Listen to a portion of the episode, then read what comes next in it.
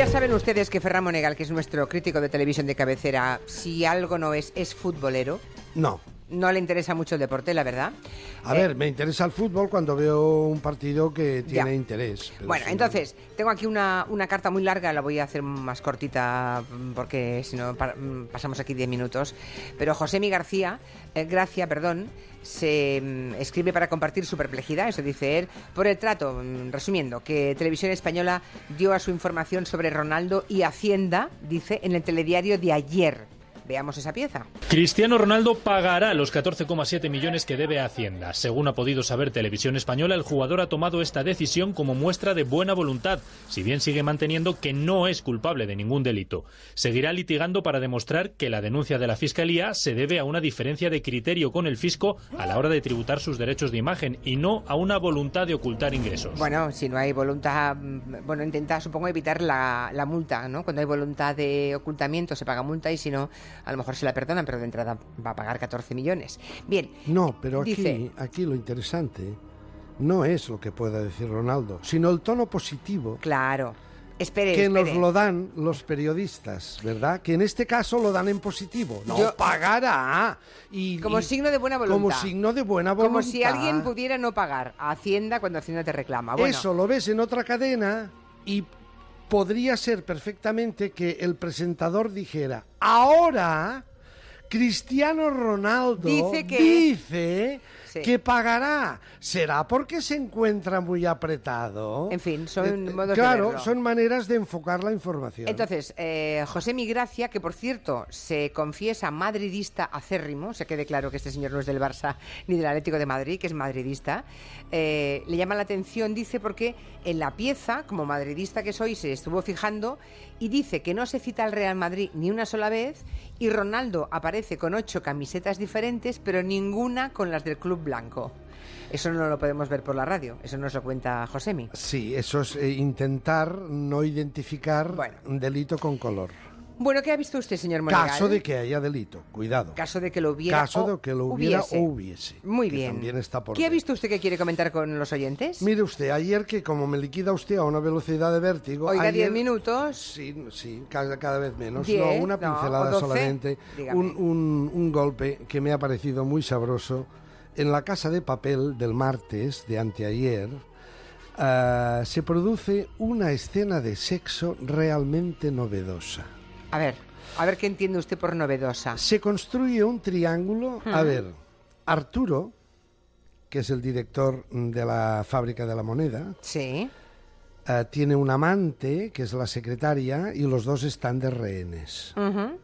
Pero a la vez, esta secretaria eh, le hace tilín uno de los atracadores. Sí. Con lo cual, la escena es que Arturo penetra en la cámara acorazada y se encuentra a su amante cabalgando sobre otro amante. Ya. Es decir, el amante ve a su amante Con otro. con otro amante. ¿Dónde las dan las toman? Dice. Es muy bonito, es un trío de amantes. Ya. Y además todo dentro de una caja fuerte. He hablado con Eduardo de Vicente, nuestro querido crítico de cine. ¿Y qué le ha dicho? y le he preguntado, digo, oye, escena de sexo dentro de una cámara acorazada, cinematográficamente, dice, una no- es una novedad.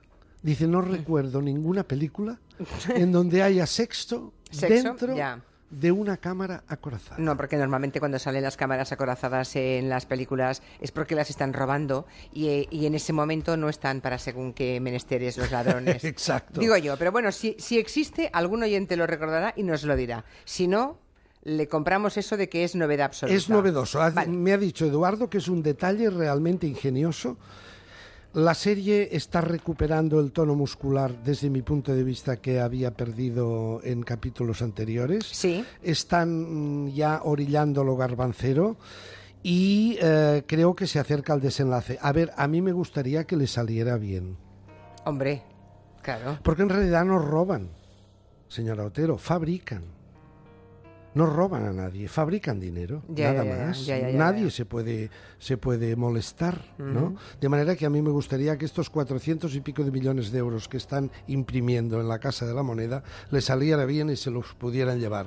Más cositas, he visto una interpretación realmente novedosa eh, ingeniosa probablemente, espectacular desde un punto de vista televisivo, y es eh, en el intermedio hablando de esta evacuación de declaraciones de los cinco ministros de Aznar, ex ministros de Aznar. Ya sabe usted, Arenas Bocanegra, Rato, Cascos, Mayor Oreja y Ángel Aceves. La interpretación del intermedio es que, claro, como estos exministros hablan bien de Bárcenas, y es verdad, Sí. todos dicen que hay una amistad, que hay una buena relación personal, le exculpan de todo delito de cobro de mangancia y en todo caso lo remiten al tesorero anterior, aquel señor que se llama Álvaro La Puerta, Álvaro Lapuerta, que está mayor y no testifica de momento. que no sí. testifica porque está, parece ser, con un Alzheimer o con un, con un problema de, de memoria. Entonces, el intermedio ve que estos exministros hablan con mucho cariño de Bárcenas y dicen, aquí pasa algo. Nos sacan las declaraciones del señor Hernando, de la señora Cospedal, de la señora Cifuentes, de hace apenas un mes y medio o Sí. dos meses o Mm, tres sí. diciendo que Bárcenas que les da asco, que es una mala persona, que se tiene que lavar la boca con lejía. Lo contraponen con lo de los exministros, dice aquí hay una guerra en el PP.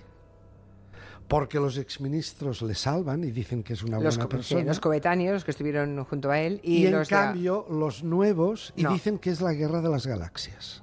Anda. Y sacan a la señora Cospedal como esa criatura eh, del mundo de las galaxias que es la princesa Cospeleia. ¿Sabe la princesa Sí, Leia? la princesa Leia, claro. No sé si es una buena interpretación. Estéticamente es muy graciosa, porque ver a la señora Cospedal vestida de Cospeleia, eh, muy bien, y a Bárcenas como si fuera eh, el Skywalker, el Luke Skywalker, es decir, el bueno, vestido de blanco, no el Darth Vader. Sí.